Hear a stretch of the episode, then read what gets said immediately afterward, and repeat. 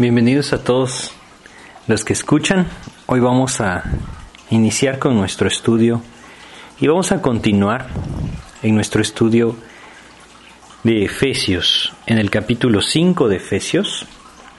Empezamos eh, estos estudios desde hace bastante tiempo y el propósito, recordemos, es eh, el encontrar en la palabra de Dios las enseñanzas que Dios nos dejó acerca de cómo Él anhela que nosotros podamos vivir una vida victoriosa, una vida vencedora, ¿no? ¿En qué sentido? En el que nosotros pues podamos ir teniendo victoria en esta vida, en, en, en todo lo que enfrentamos, victoria sobre la tentación, victoria sobre la prueba, victoria sobre aquellas cosas que nuestra carne constantemente produce y nos llevan de alguna u otra manera a desenfocarnos en el camino de Cristo.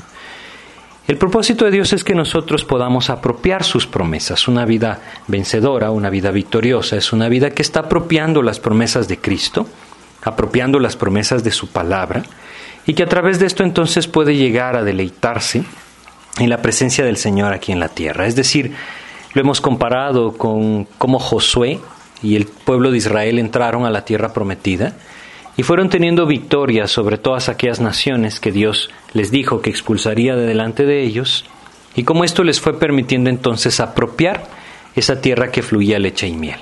De la misma manera, Dios anhela que nuestras vidas sean vidas vencedoras, vidas victoriosas, que nosotros podamos ir avanzando en nuestra comunión con Cristo y poder entonces apropiar las promesas de su palabra, que puedan también llevarnos a deleitarnos de esa de esa tierra de, de, leche y miel que Dios tiene delante de nosotros cuando vivimos en comunión y en su presencia. Entonces, eh, para esto, pues estamos estudiando Efesios eh, y estamos en el capítulo 5 de Efesios.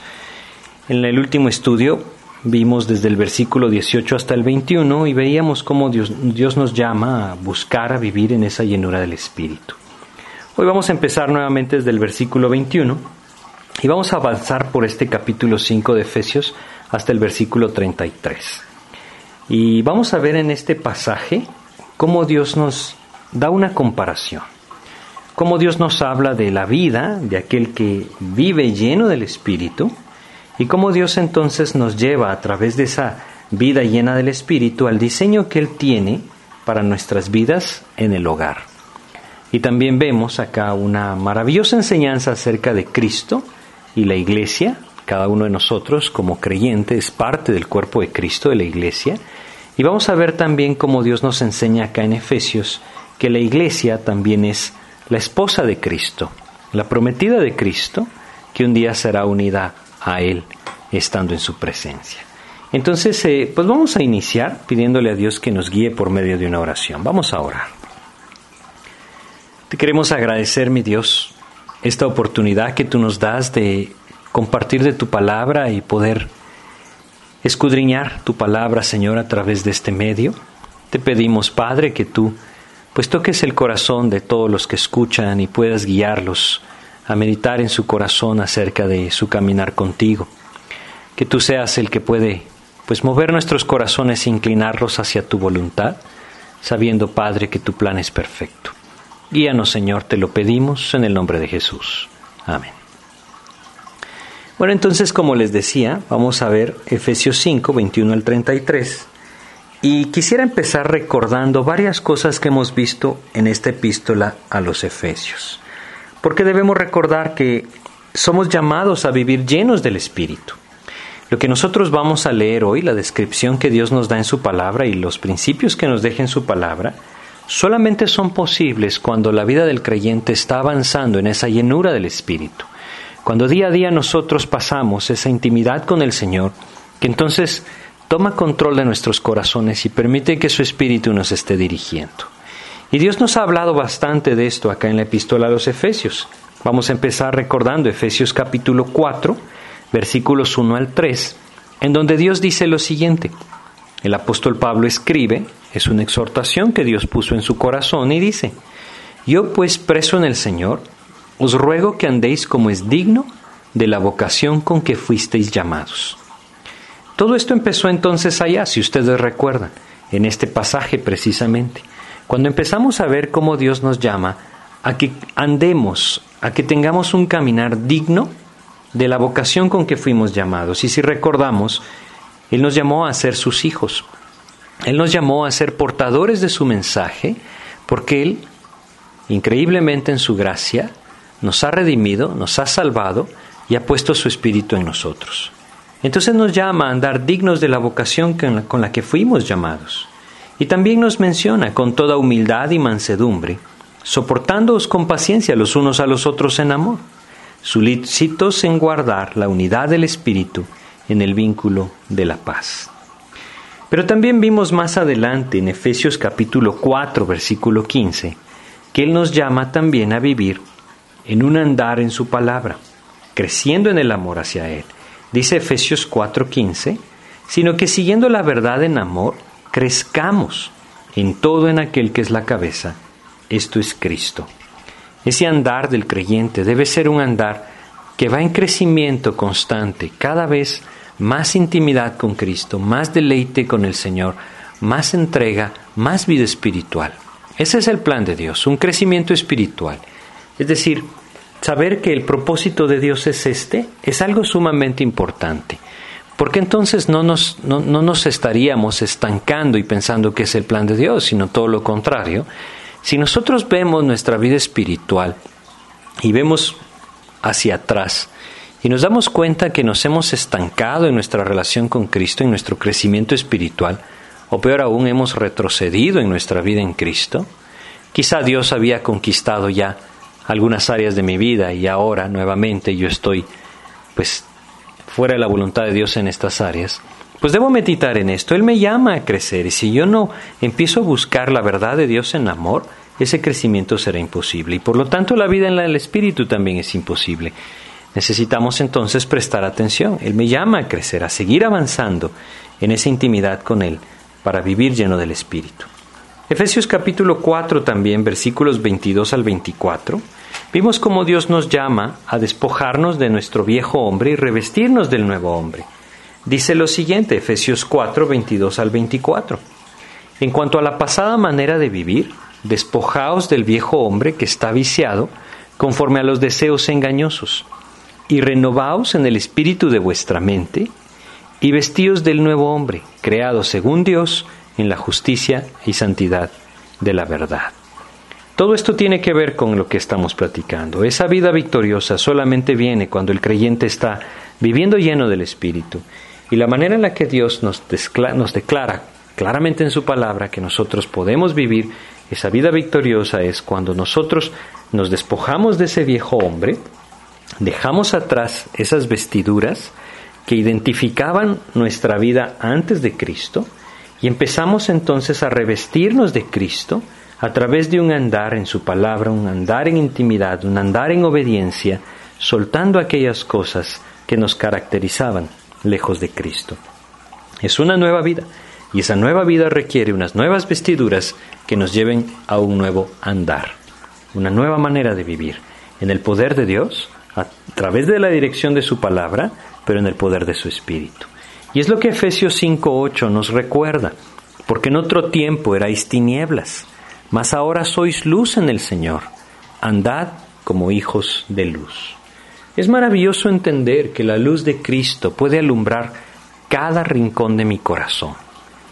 Cuando una habitación se encuentra en oscuridad y una luz es prendida, esa luz alcanza el rincón más escondido de la habitación.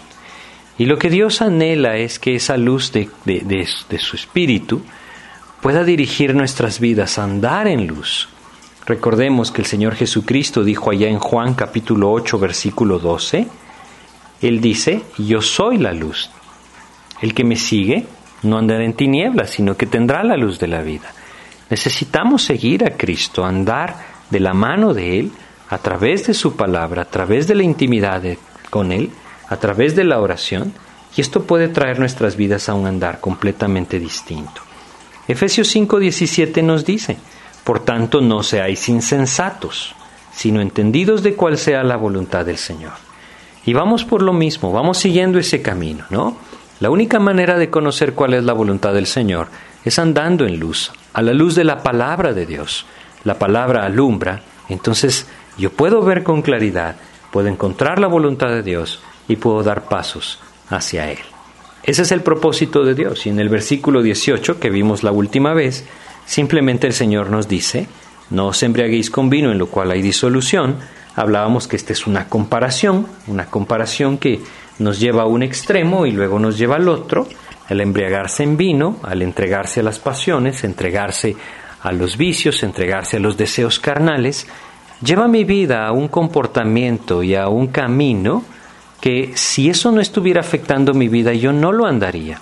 Es un camino de destrucción. Eso es lo que representa esta primera parte del versículo. Y luego dice, antes bien, se llenos del Espíritu. Ese es el otro camino, es lo opuesto completamente.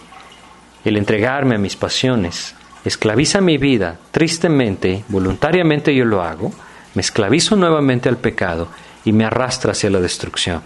Mientras que si yo vivo buscando esa llenura del Espíritu, cada vez mi vida estará en luz, cada vez una luz mayor de Cristo. La luz de Cristo irá aumentando en mi vida y esto me permitirá ir caminando con más claridad en la voluntad del Señor y por lo tanto apropiando sus promesas.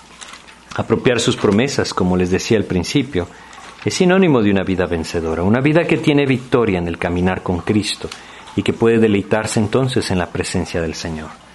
En Proverbios capítulo 4, capítulo 4, Proverbios capítulo 4 nos dice, el versículo 18, dice, Proverbios 4, 18, mas la senda de los justos es como la luz de la aurora, que va en aumento hasta que el día es perfecto. El contraste lo encontramos en el 19, el camino de los impíos es como la oscuridad, no saben en qué tropiezan. El propósito de Dios es que nuestra vida sea como lo describe Proverbios 4:18, que sea una senda en la que cada vez la luz es más fuerte. Va en aumento, dice, hasta que el día es perfecto, es decir, hasta que la luz alumbra por completo en todo su esplendor. Ese es el anhelo del Señor. Y ese caminar solamente puede ser buscando esa llenura del Espíritu, de la mano de Cristo, de la mano de su palabra. Este es un mandato a sus hijos. Este es antes bien ser llenos del Espíritu. Y también hemos platicado entonces cómo busco esa llenura del Espíritu, cómo vivo en esa llenura del Espíritu. Bueno, primero debo entender que hay dos naturalezas en mí, y eso también lo vimos antes en Efesios, y constantemente mi carne se va a oponer a ese andar en el Espíritu. Por eso es que el Señor Jesús nos dice en Mateo capítulo 26, Mateo capítulo 26, versículo 41, dice lo siguiente, Mateo 26, 41. Él le dice a sus discípulos, velad y orad para que no entréis en tentación. El espíritu de la verdad está dispuesto, pero la carne es débil. Necesitamos velar en comunión con el Señor, velar a través de la intimidad con su palabra, velar a través de la oración, velar en nuestras vidas con los ojos bien abiertos hacia aquello que el Señor anhela en nosotros, perseverando en el caminar con Cristo. Ese es el mandato que tenemos de parte de Dios, antes bien ser llenos del Espíritu. Esa búsqueda de la llenura del Espíritu debe llevarnos a comprender esto. Yo debo velar en comunión con el Señor. Recuerdan, leímos también Colosenses, capítulo 3 de Colosenses, versículo 16, en donde nosotros veíamos cómo es un pasaje, podríamos decir, muy similar a Efesios, en el sentido de que Efesios 5, 19 y 20 nos dice que la llenura del Espíritu produce esa alabanza en el corazón hacia el Señor. Y en Colosenses capítulo 3, versículo 16, nosotros encontramos un resultado similar. Leamos Colosenses 3, 16. Dice, la palabra de Cristo mora en abundancia en vosotros, enseñándoos y exhortándoos unos a otros en toda sabiduría, cantando con gracia en vuestros corazones al Señor, con salmos e himnos y cánticos espirituales. El resultado es el mismo. La primera parte dice, la palabra de Cristo mora en abundancia en vosotros. Si hemos de buscar esa llenura del Espíritu, debemos entender que la palabra de Cristo debe morar en abundancia en nosotros. Nuestro tiempo en la Biblia debe ser algo significativo. Algo que lleve nuestro corazón a meditar en su palabra y a vernos impactados por la luz de Cristo manifestada a través de su palabra, la Biblia. Entonces, ese mandato de ser llenos del Espíritu podemos entenderlo así. Hay una necesidad de velar en comunión con Él, No solamente esto, sino también vimos esa necesidad de confesión, no contristar al Espíritu. Efesios 4:30 nos dice, Efesios 4:30, y no contristéis al Espíritu Santo de Dios, con el cual fuisteis sellados para el día de la redención. El pecado contrista al espíritu, produce un profundo dolor en el corazón de Dios y eso se ve transformado o se ve reflejado en, en ese espíritu contristado dentro de nosotros. Pierde el control de nuestras vidas. No le permitimos entonces controlar nuestras vidas, guiar nuestras vidas. Debemos entender esto siempre. El pecado interrumpe la comunión con el Señor. El pecado hace algo terrible. En Isaías capítulo 59, también leíamos en el versículo 2 cómo la consecuencia del pecado es algo que nosotros no deberíamos de estar dispuestos a sufrir. Dice 59.2 de Isaías, pero vuestras iniquidades han hecho división entre vosotros y vuestro Dios, y vuestros pecados han hecho ocultar de vosotros su rostro para no oír. Bueno, el pecado siempre estorba la intimidad con el Señor. Lo maravilloso es entender que Él nos dice también en Primera de Juan 1.9 que si confesamos nuestros pecados, Él es fiel y justo para perdonarnos y limpiarnos. El propósito de entender que no debemos contristar el Espíritu es que nosotros podamos entonces entender esa necesidad de vivir en una constante confesión al Señor. No como un requisito, no como un rito religioso, sino que al perseverar velando en comunión con Él a través de su palabra, Él va a sacar a luz aquellas cosas que están estorbando mi intimidad con el Señor. E inmediatamente yo debo ponerlas en las manos de Cristo, confesar mi pecado, pedirle que me limpie y apartarme de Él. Ese es el camino a la llenura del Espíritu. Aquel que guarda el pecado en su vida conscientemente de lo que está haciendo, está contristando el Espíritu y la llenura del Espíritu no podrá entonces venir a su vida. También leíamos una tercera cosa, compartíamos una tercera cosa. Primero debemos velar en comunión con Él, significa velar en comunión con su palabra. Debemos vivir en una constante confesión de aquello que Cristo nos muestre por medio de su palabra.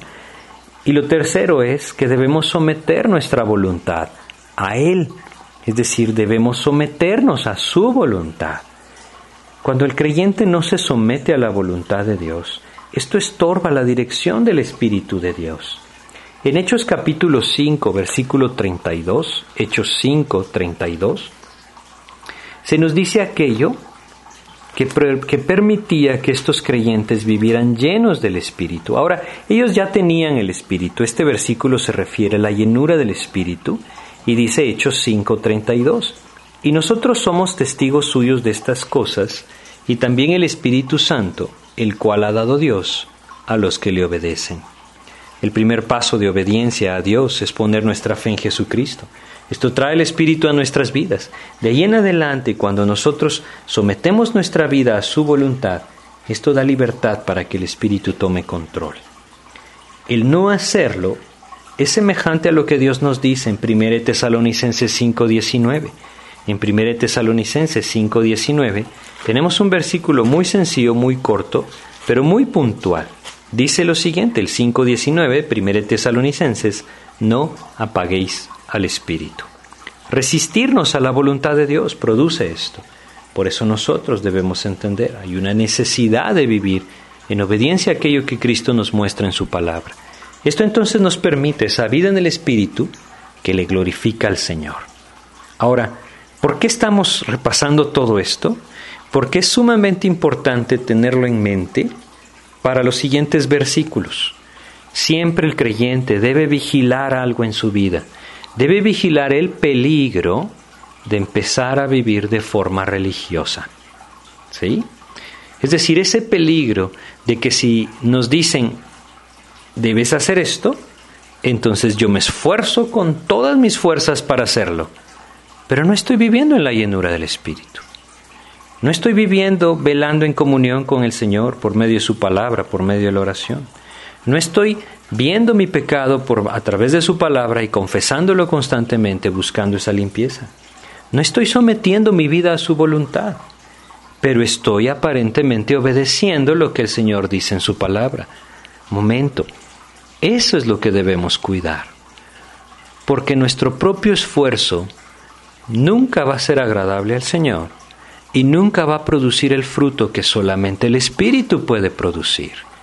Por eso lo repasamos antes, porque esto que vamos a leer no son reglas de una vida religiosa, es fruto del Espíritu.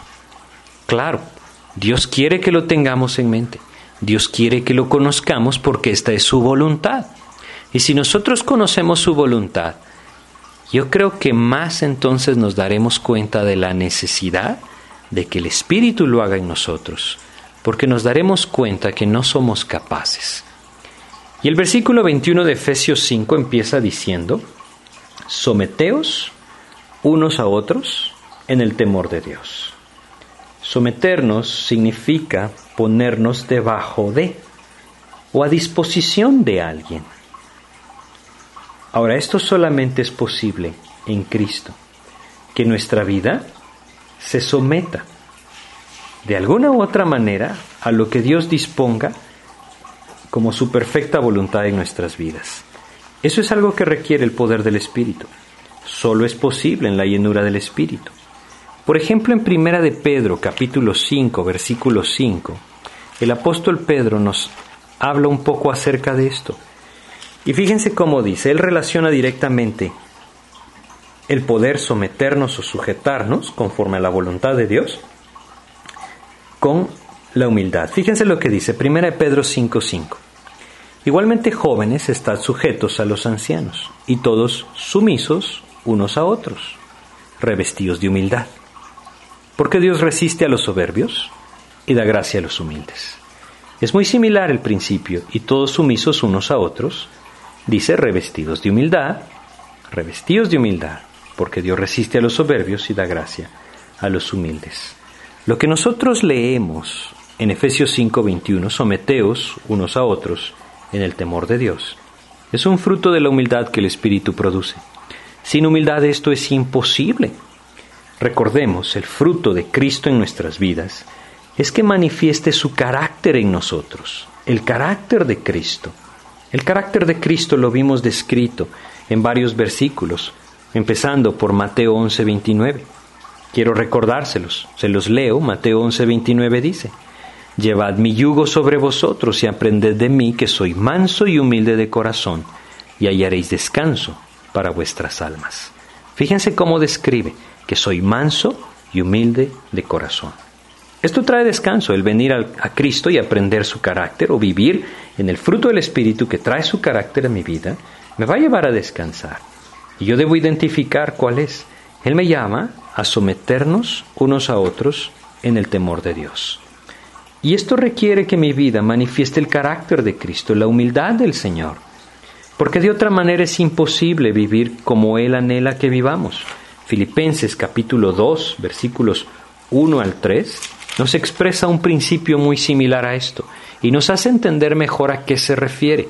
En, sí el versículo 3 es lo que, lo que el, que lo expresa, pero yo quiero compartir con ustedes del 1 al 3. Filipenses 2 del 1 al 3 dice, Por tanto si hay alguna consolación en Cristo, si algún consuelo de amor, si alguna comunión del Espíritu, si algún afecto entrañable, si alguna misericordia, completad mi gozo sintiendo lo mismo teniendo el mismo amor, unánimes, sintiendo una misma cosa. Y entonces dice, nada hagáis por contienda o por vanagloria, antes bien con humildad, estimando cada uno a los demás como superiores a él mismo. Fíjense cómo lo menciona. Estimando cada uno a los demás como superiores a él mismo. Esto es imposible si no es un fruto de Cristo en nosotros. El someternos unos a otros es darnos unos a otros en obediencia al Señor. Es dar ese paso como el que Cristo dio, de decir, yo no estoy aquí para ser servido, yo estoy aquí para servir. Es algo que debe funcionar en la vida del creyente en todas sus relaciones. Y ahora el, el apóstol Pablo pasa a decirnos específicamente en dónde esto también debe funcionar. Y en los siguientes versículos de Efesios tenemos primero las relaciones que Dios dejó establecidas en el hogar, en el matrimonio, En el capítulo 6 vamos a ver también cómo Dios habla de los hijos y los padres y de los siervos y los señores, es decir, aquellos que de alguna otra forma tienen autoridad encima de otros, ya sea por trabajo o por algún tipo de relación laboral. Pero empieza por el matrimonio.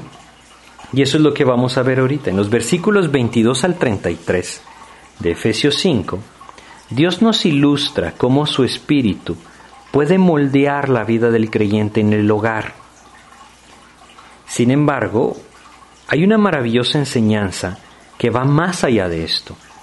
Y lo que vamos a ver en esta enseñanza, prácticamente vamos a ver dos enseñanzas.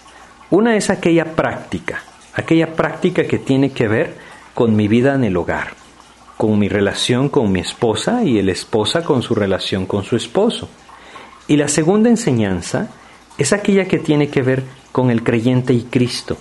Cristo es el esposo la iglesia es la esposa. Es una enseñanza bien importante de comprender y vamos a ver que está claramente descrita acá. Eh, en las epístolas, Dios nos describe claramente que la iglesia también tiene ese papel. Es la prometida de Cristo. Un día Cristo vendrá por ella y la llevará a esa fiesta de bodas, en donde seremos unidos y estaremos siempre con Él. Él es el esposo, la iglesia es la esposa. Entonces vamos a ver estos versículos y vamos a empezar en Efesios capítulo 5, siempre teniendo en mente lo que vimos antes. Por eso nos tomamos tanto tiempo para recordar. Dios nos llama a ser llenos del Espíritu, a vivir andando como hijos de luz, a ser imitadores de Dios como hijos amados, a ser dignos del llamado con el que, que recibimos de Cristo. Es decir, esto que vamos a leer es solamente posible andando en el Espíritu Nuevamente hay que tener mucho cuidado, el proceder religioso nunca produce el fruto que el creyente está esperando. Y entonces después pareciera ser que Cristo no cumplió.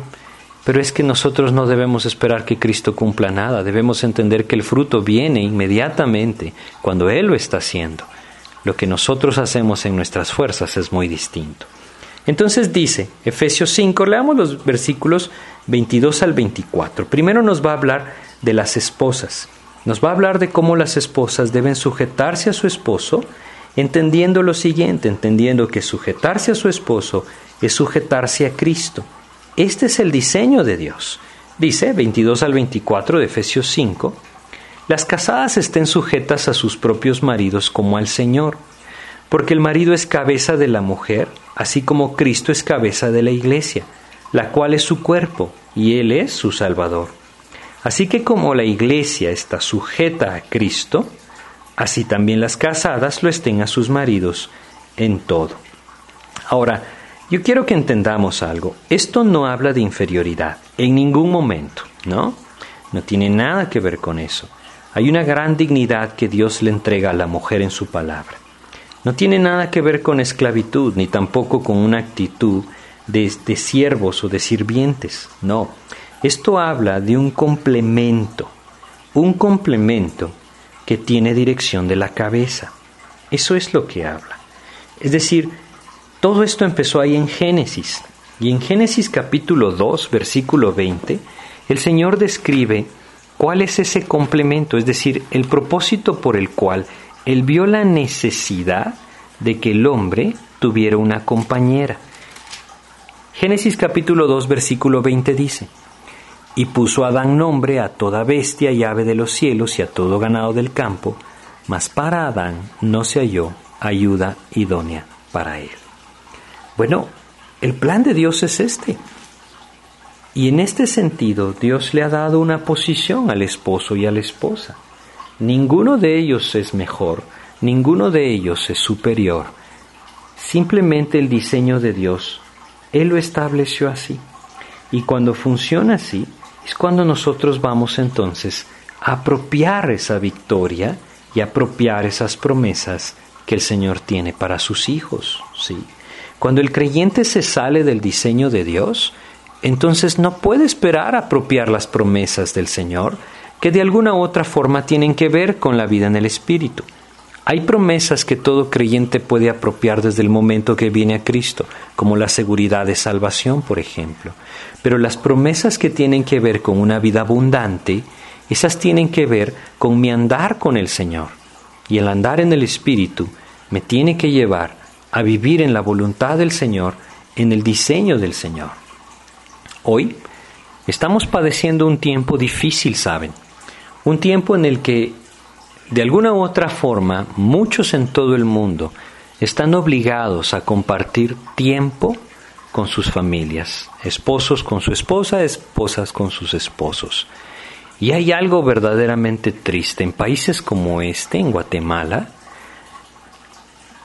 todos aquellos, aquellas denuncias, crímenes, podríamos llamarlos, que tienen que ver con la violencia familiar, se han disparado.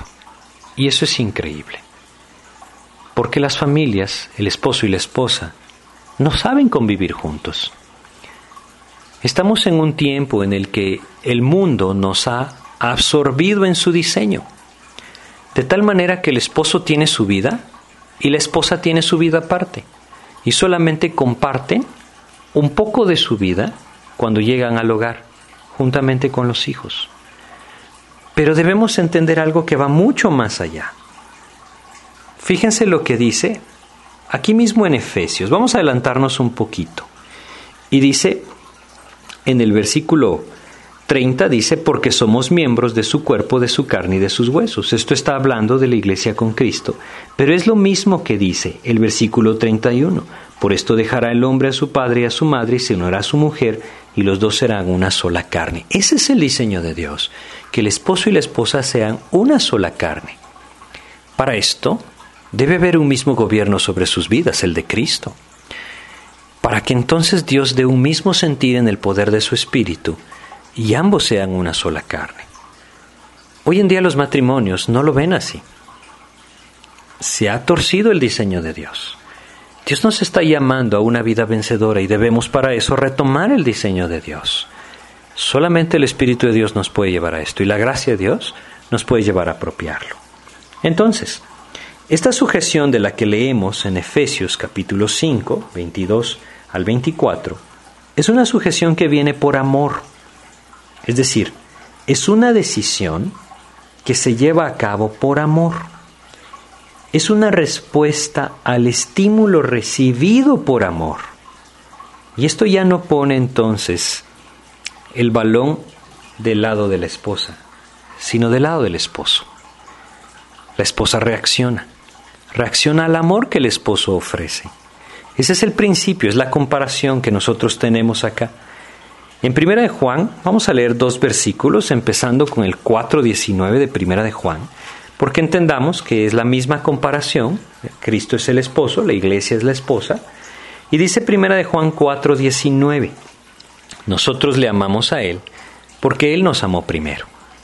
Es una respuesta. El ver, el amor de Cristo hacia nuestras vidas nos hace responder en amor hacia Él. Primera de Juan 4, versículo 10. En esto consiste el amor, no en que nosotros hayamos amado a Dios, sino en que Él nos amó nosotros envió a su Hijo en propiciación por nuestros pecados. Primero, Dios manifestó su amor para conquistar nuestros corazones y llevar nuestra vida a través de su Espíritu a amarle a Él. Es lo mismo en el diseño del hogar. La esposa debe responder y para responder el esposo debe manifestar el amor. Así es que este es el diseño de Dios. En Efesios capítulo 5, versículos 25 al 30, nosotros tenemos ahora el papel del esposo. Y el esposo Dios le llama a vivir en un amor incondicional por gracia. Leamos el versículo 25 primero. Maridos, amad a vuestras mujeres, así como Cristo amó a la iglesia y se entregó a sí mismo por ella. Bueno, este es un amor incondicional, está comparando lo que Cristo hizo con nosotros. Y para eso nosotros debemos preguntarnos, ¿cómo nos amó Cristo? Si Dios me llama a amar a mi esposa como Cristo me amó a mí, entonces yo debo entender cómo me amó Cristo, qué hizo, que manifestó su amor hacia mi vida.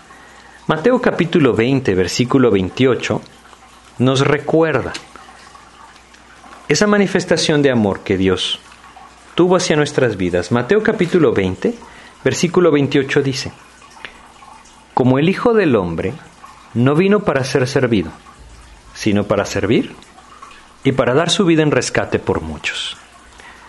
Saben, a veces no nos damos cuenta, pero el diseño del mundo no tiene nada que ver con el diseño de Dios. Vivimos en un mundo, en, unas, eh, en una sociedad en que es muy común que el hombre esté ahí para ser servido. Y yo entiendo muchas cosas que de alguna u otra forma suceden en los hogares. Pero debemos entender que Cristo actuó al revés. Él se dio en amor. ¿Y cómo se dio en amor? Dando su vida en servicio a nosotros. Es increíble, ¿no? Dios está esperando eso del esposo. Eso es lo que hace reaccionar el amor de regreso. En Gálatas capítulo 2, versículo 20, Gálatas 2.20, el Señor nos enseña lo siguiente. Gálatas 2.20, recuerdan ustedes, es un pasaje muy conocido.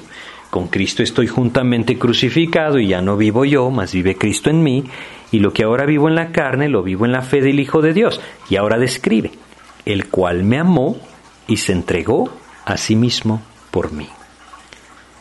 Esa manifestación de amor es muy clara y muy sencilla dar mi vida por aquel que amo. Ese es el llamado de Dios al esposo. Ahora, también debemos contemplar lo siguiente, es un amor incondicional que viene por gracia. ¿Por qué por gracia? Porque nosotros debemos entender que el ejemplo es completo. Cristo no esperó que nosotros mereciéramos su amor para entonces dar su vida por nosotros, no. Romanos 5.8 nos dice, mas Dios muestra su amor para con nosotros en que siendo aún pecadores, Cristo murió por nosotros.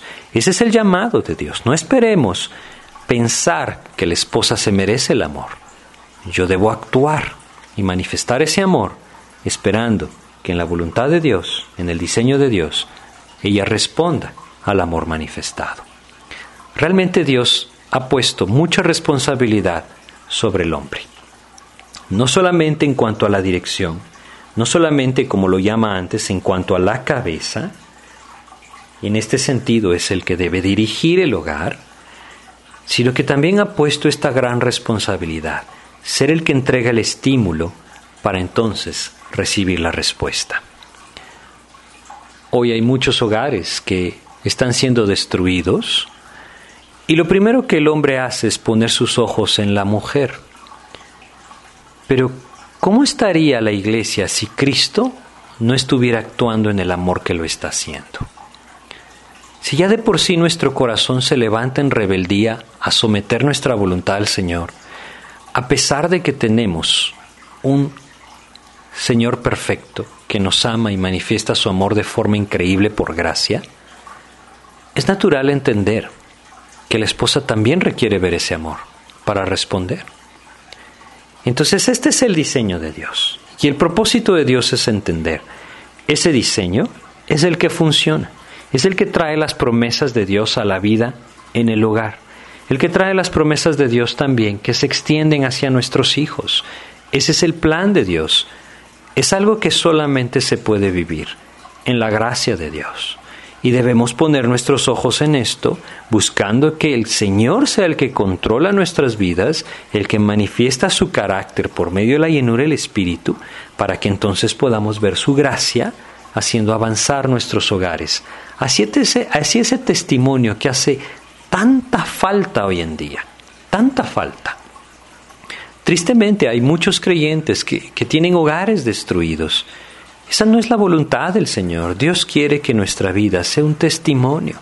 Hoy en día se requiere que hayan muchos hogares de creyentes que estén viviendo dentro de la voluntad del Señor y se pueda levantar una nueva generación que ame y sirva a Cristo. Pero esto se está perdiendo, no porque los hijos cada vez vengan más rebeldes, sino porque los padres cada vez más están lejos del diseño de la palabra de Dios. Dios quiere despertarnos en todo sentido. Hemos estado hablando de cómo la llenura del Espíritu puede llevarnos a una vida distinta en las áreas de nuestra vida, es decir, dentro de nuestro propio corazón y en nuestro andar diferente, un andar en luz. Pero también debemos entender que ese andar en luz se debe manifestar en nuestro hogar. Y es ahí hacia donde Dios nos quiere llevar. Este testimonio de Cristo es esencial hoy en día, es esencial que se dé hoy en día y a través del andar con el Señor es posible. Vamos a leer ahora eh, en Efesios 5, vamos a, a brincarnos al versículo 28, en donde dice, así también los maridos deben amar a sus mujeres como a sus mismos cuerpos. El que ama a su mujer, a sí mismo se ama. Bueno, aquí dice claramente, ¿no? Que debe amar, dice, a su mujer como a su mismo cuerpo. ¿Saben? Esto solamente puede hacerse, puede vivirse cuando se vive en el amor de Dios. Solamente recibiendo el amor de Dios por gracia, podremos extender el amor de Dios por gracia. Es extender lo recibido, no solamente en amor, sino también en dirección. Porque recordemos que leímos antes en el versículo 23, así como Cristo es cabeza de la iglesia, el cual es su cuerpo y él es su salvador. Y el marido es cabeza de la mujer, pero Cristo es cabeza del marido. Debemos recibir de Cristo el amor, debemos recibir de Cristo la dirección para poderla extender hacia la esposa. Ese es el plan de Dios para el esposo. Ahora, esta enseñanza es muy práctica y solamente Dios nos puede llevar a vivirla. Este es el diseño de Dios. Hay un orden, ¿sí? Cristo, el esposo y la esposa.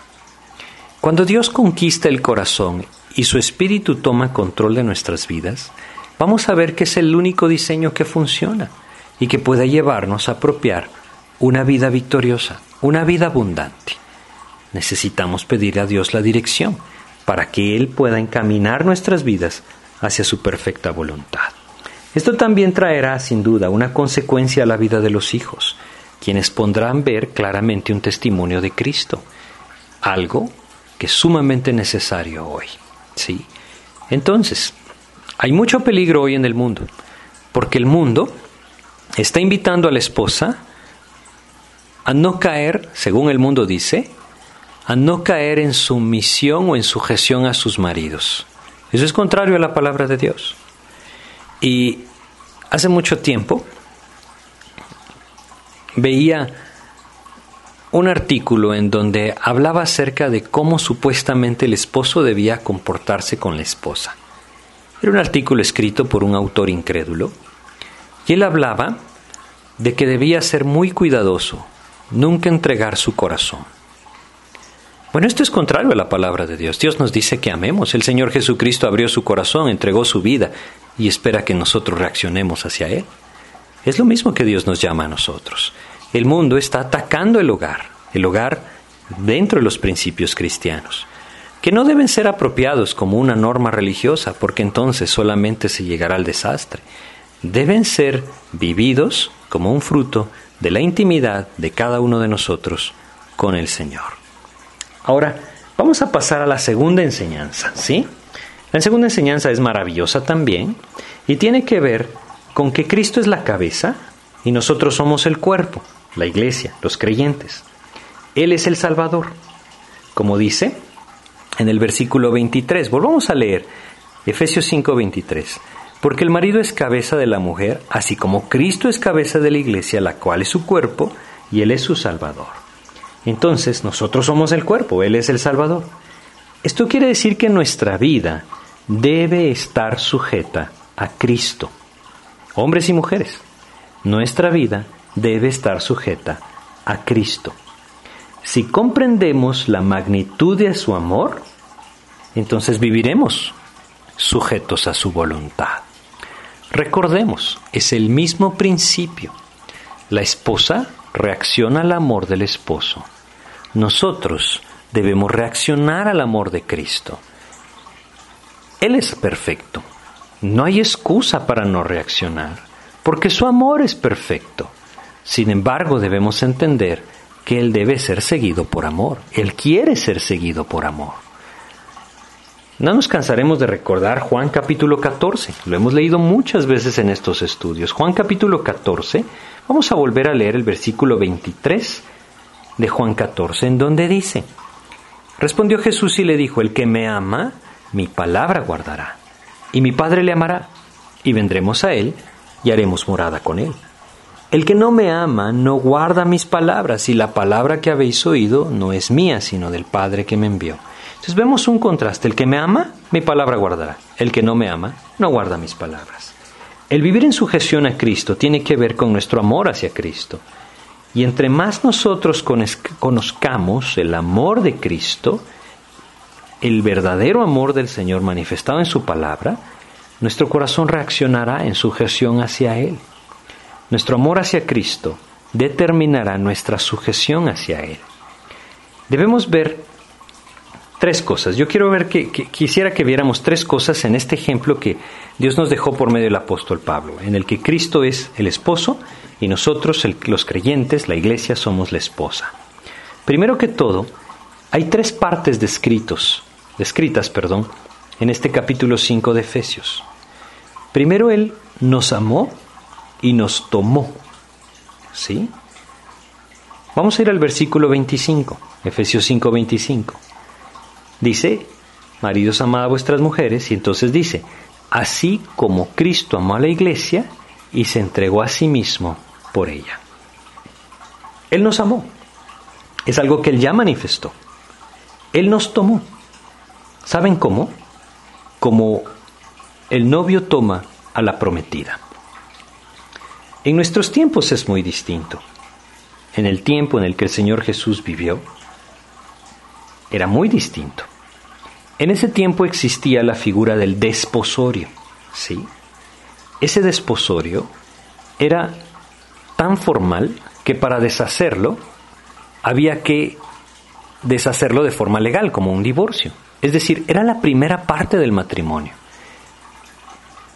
Eso es lo que Cristo ya manifestó. Él nos amó y nos tomó como su prometida. En 2 Corintios 11, versículo 2, 2 Corintios 11, 2, el apóstol Pablo explica esta figura. Dice lo siguiente, porque os celo con celo de Dios, pues os he desposado con un solo esposo, para presentaros como una virgen pura a Cristo. Esa es la idea, esa es la idea, y debe estar bien grabada en nuestra mente somos de Cristo. Somos de Cristo. Él ya nos tomó. Él nos compró con su sangre, ¿sí? Él nos hizo suyos, manifestó su amor. Somos suyos. Somos de Él y Él es de nosotros.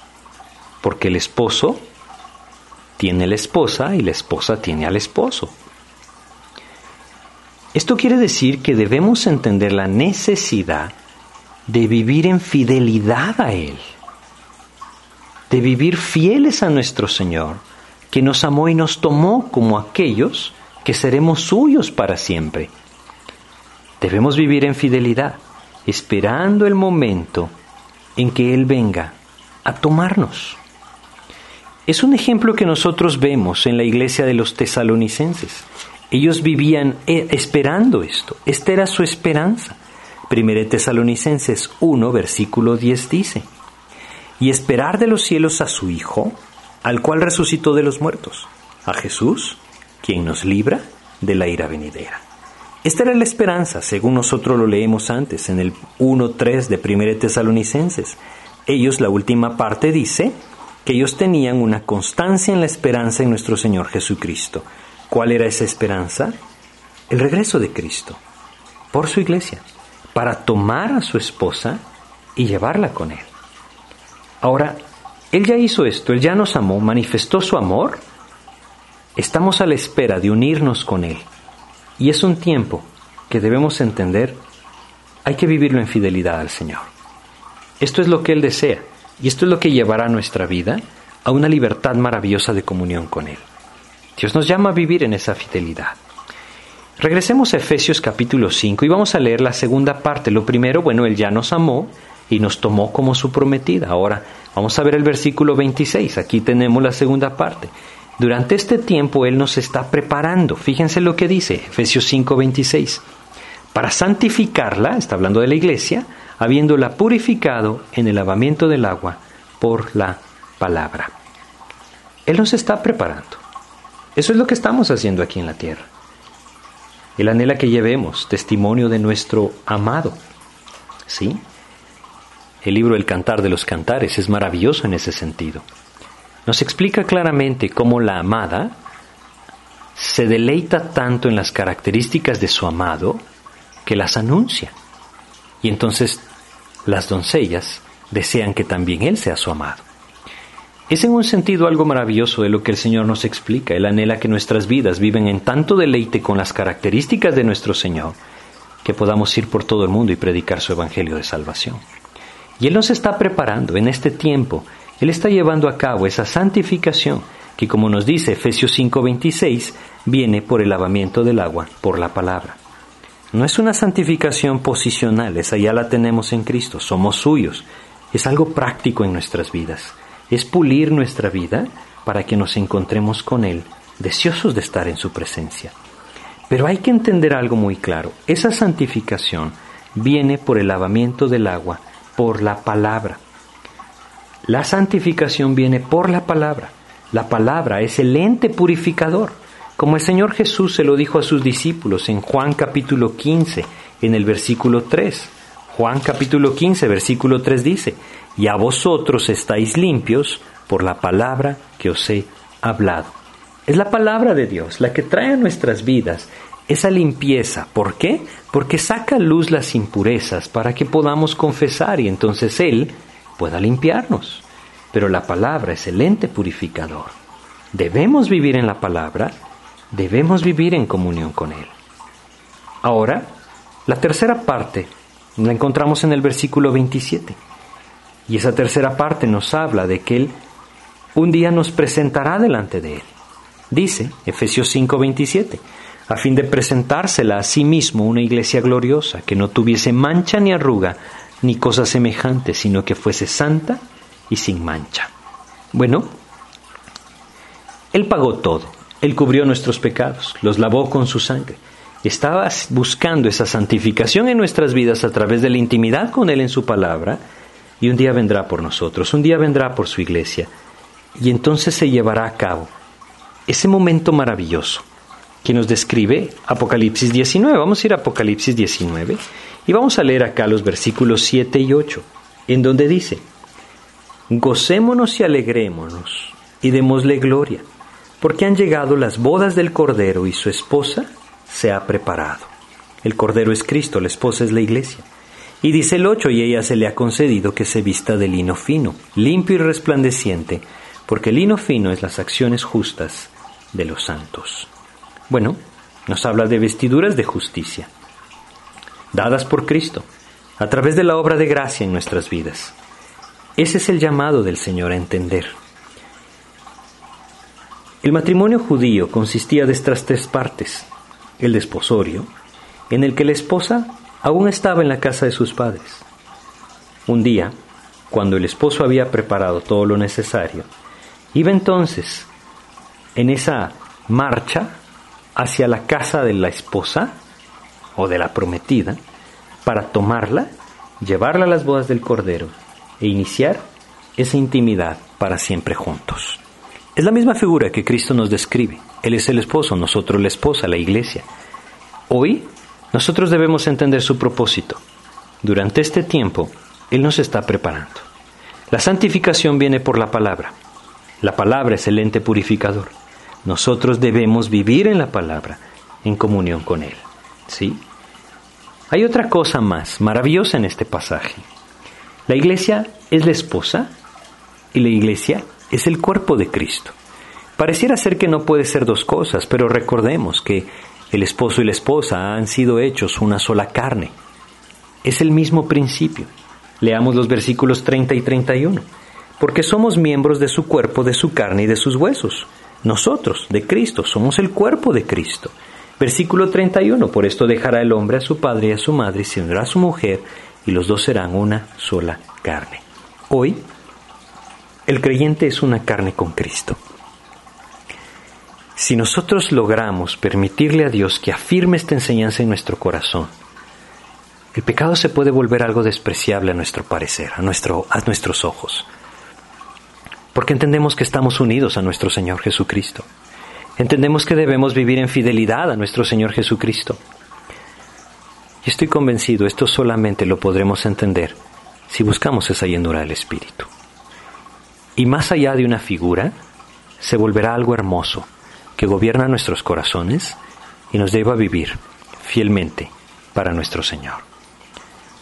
Finalmente, los versículos 32 y 33 nos dicen, grande es este misterio, mas yo digo esto respecto de Cristo y de la Iglesia, toda la comparación matrimonial. Y el 33 dice, por lo demás, cada uno de vosotros ame también a su mujer como a sí mismo, y la mujer respete a su marido. Es una exhortación final, que solamente Cristo la puede poner como una realidad en nuestros hogares cuando nosotros vivimos sometidos unos a otros en el temor de Dios. Hay un fruto maravilloso en la vida en Cristo. Caminar de la mano del Señor es caminar apropiando sus promesas. Es apropiar esa vida abundante que Él diseñó para nosotros.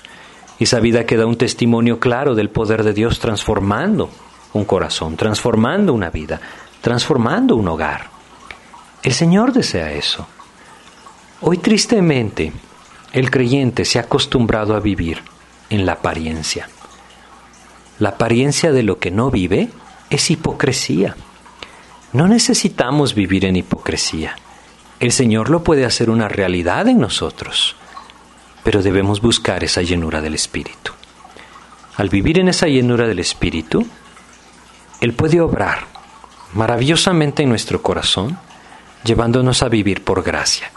Y esa gracia del Señor puede llevarnos a apropiar sus promesas. Para terminar, quiero recordarles lo que Dios hizo con Josué. Hemos hecho la comparación siempre con, con esta epístola y el libro de Josué. Y recordemos que llegó el momento en el que Josué había entrado a la tierra prometida, se habían asentado, sí, ellos ya estaban ahí, Dios les había dado victoria en muchos sentidos, sí, pero se habían relajado. Y quiero compartir con ustedes Josué 18. Josué capítulo 18, versículos 2 y 3. Dice lo siguiente. Pero habían quedado, Josué 18, 2 y 3, perdón. Pero habían quedado de los hijos de Israel siete tribus a las cuales aún no habían repartido su posesión. Y Josué dijo a los hijos de Israel, ¿Hasta cuándo seréis negligentes para venir a poseer la tierra que os ha dado Jehová el Dios de vuestros padres? Qué tremendo, ¿no? Uno lee esto y dice, no entiendo.